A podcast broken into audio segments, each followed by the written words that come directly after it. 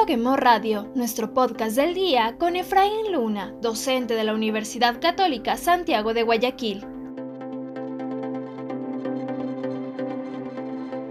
El presidente de México, Andrés Manuel López Obrador, presentó su nuevo espacio, ¿Quién es quién? de las mentiras de la semana.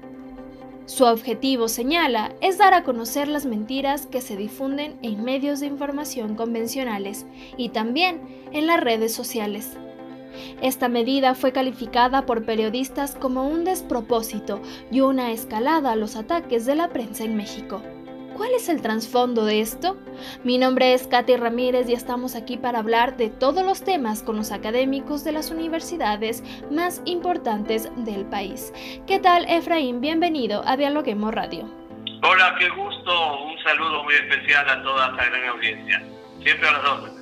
Bueno, y para iniciar me gustaría eh, dar contexto. ¿De qué se trata el nuevo segmento ¿Quién es quién de las mentiras de la semana anunciado por el presidente de México, López Obrador?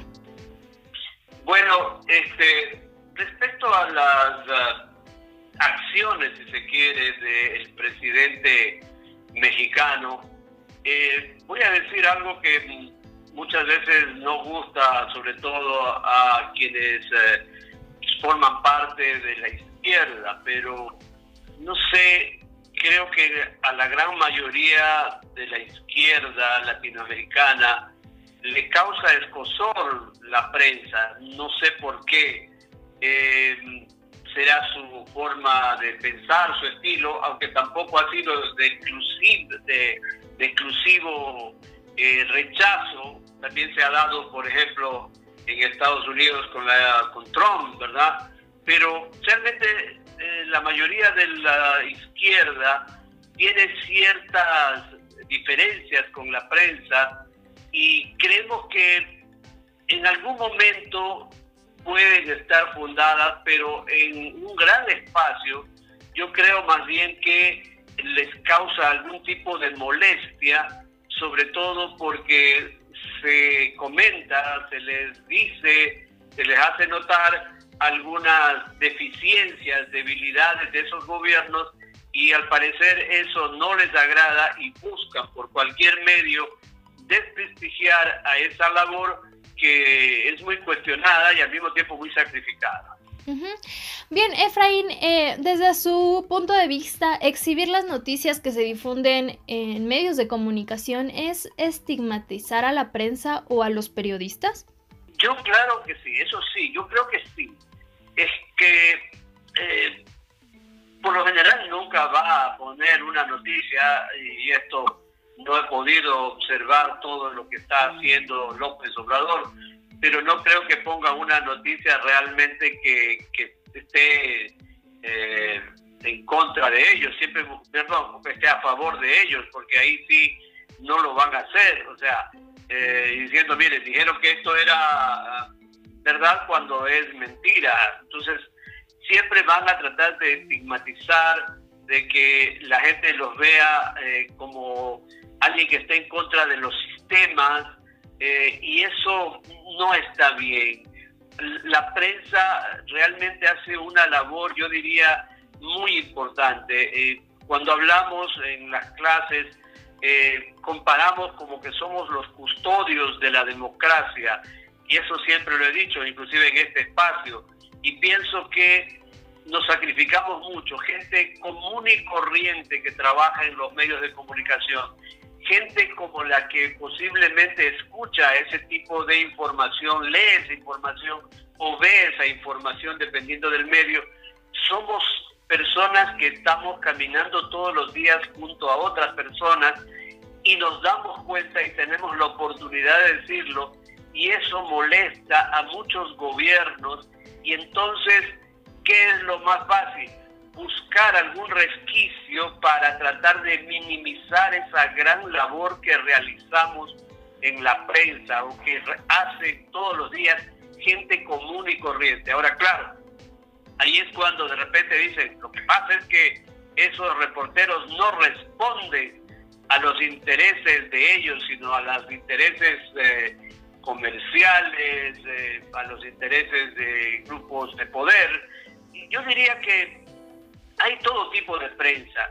Sí, hay algunos grupos de poder que tienen facilidad de manejar eh, medios de comunicación, pero también ahora con el asunto de la, eh, eh, digamos, de la liberación que hay de información en las redes sociales, nos podemos dar cuenta de todo. Si algo no lo dijo el de allá, el otro sí lo dice, y eso es importante. Pero eso molesta a los gobiernos, y no sé por qué especialmente a esos gobiernos de izquierda que siempre están tratando de defender su ideología no con acciones, sino más bien con estigmatizaciones que los pone en contra de una sociedad en donde solamente hacemos ver las verdades de lo que sucede. Perfecto, Efraín. Bueno, eh, con este tipo de, de segmentos o programas, verdaderamente podríamos decir que existe libertad de expresión porque varios periodistas mexicanos han mencionado que el gobierno de AMLO persigue el objetivo de acallar a la prensa independiente y aparte han dicho que este tipo de programas lo único que hace es, eh, es censurar eh, cada uno de los comentarios que, se realizan. ¿Es así? Claro que sí, porque por ejemplo, eh, si hay todo el Estado, el Estado es una cosa grande, más aún la presidencia, el, gobernante principal dice que alguien mintió respecto a esto y lo hace quedar eh, muy mal frente a toda una gran audiencia, pues obviamente estamos haciendo un daño muy grave a esa persona, a ese medio, y eso es la forma de acallar, ¿no? Eh, y muchas veces y qué pena que lo tenga que decir, muchas veces manipulando la información o sacando de contexto algo que realmente puede crear dificultades eh, eh, al, medio o al periodista. Entonces, porque ahora es muy fácil sacar de contexto algún tipo de dato, de información, y cuando debería ser lo contrario, o sea, si alguien está diciendo algo y va en contra del gobierno, yo creo fuera gobernante, debería poner más atención en esa área y ver por qué están diciendo eso y más bien tratar de aclarar y no tratar de acallar algún tipo de información que está ahí.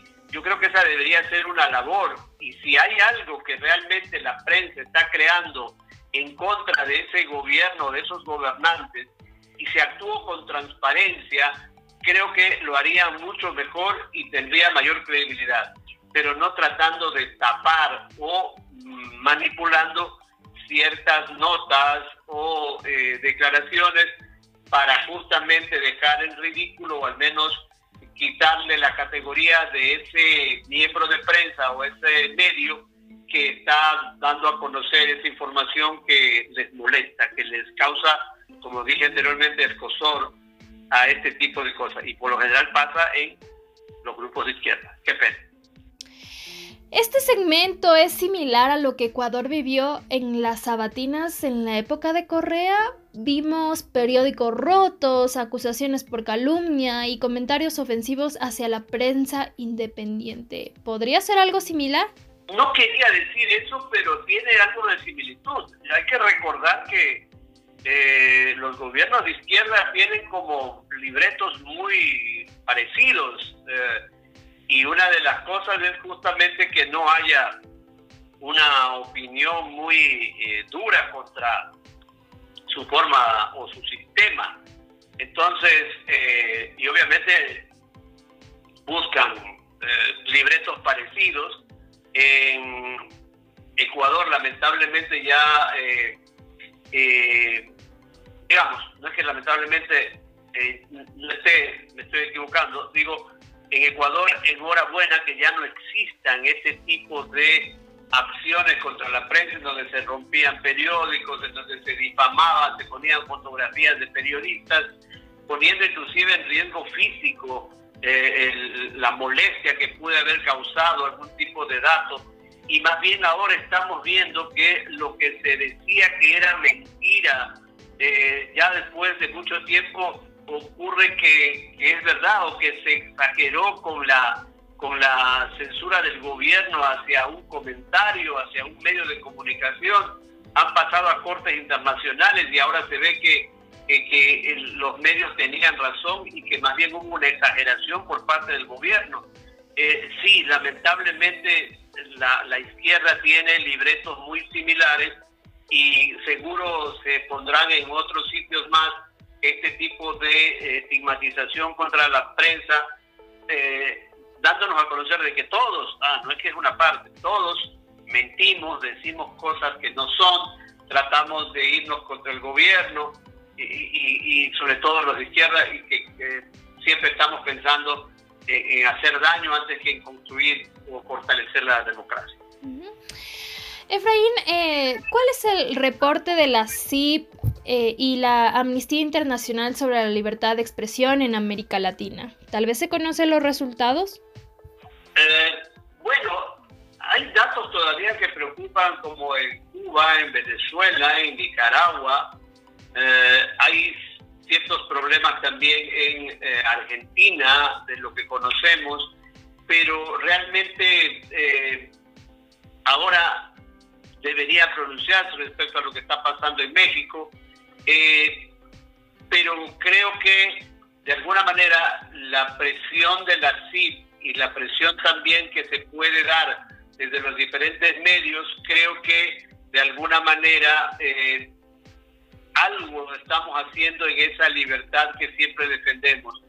Creo que Ecuador es un buen elemento y eso lo digo hasta con orgullo de que hayamos pasado de una situación muy difícil de la prensa hacia una situación diferente, no digamos que es la óptima, diferente, en donde queremos cambiar inclusive leyes y creo que la CIP tomará mucho como ejemplo este tipo de cosas para poder de alguna manera pedir en estos países, Cuba, Venezuela, Nicaragua, Argentina, en donde tenemos serios problemas con la libertad de prensa, que busquen el ejemplo, tratar de salir en un lugar en donde Ecuador estuvo durante mucho tiempo coartada su libertad, de que empiece a salir y que busque normativas, leyes que puedan ayudar a mejorar eso que tanta hace falta en una sociedad democrática, que es la libertad de expresión, pero no libertad de expresión solo de medios, libertad de expresión ciudadana, que se pueda dar a conocer a través de los medios de comunicación. Perfecto, Efraín. Y ya para terminar con la entrevista, bueno, eh, hasta aquí sabemos entonces cuáles son los países donde se debe trabajar todavía por esta libertad de expresión. Pero, ¿en qué países de la región, en cambio, se garantiza ahora la libre expresión y el derecho a disentir en América Latina? ¿Hay algunos países que podrían servirnos como ejemplo para la libertad, de expresión? Eh, bueno, eh, Chile, a pesar de que tiene serios problemas, hay una eh, especial, yo diría, atención a la libertad de prensa. En Argentina se pelea mucho, se pelea mucho, o sea, están todos los días peleando ahí, el gobierno atacando y la prensa o los medios se defienden, se defienden bastante, pero obviamente sí hay serias dificultades ahí. Eh, podemos poner como ejemplo a Ecuador, sí, y ahora estamos en una situación mejor, no digamos que, que bien.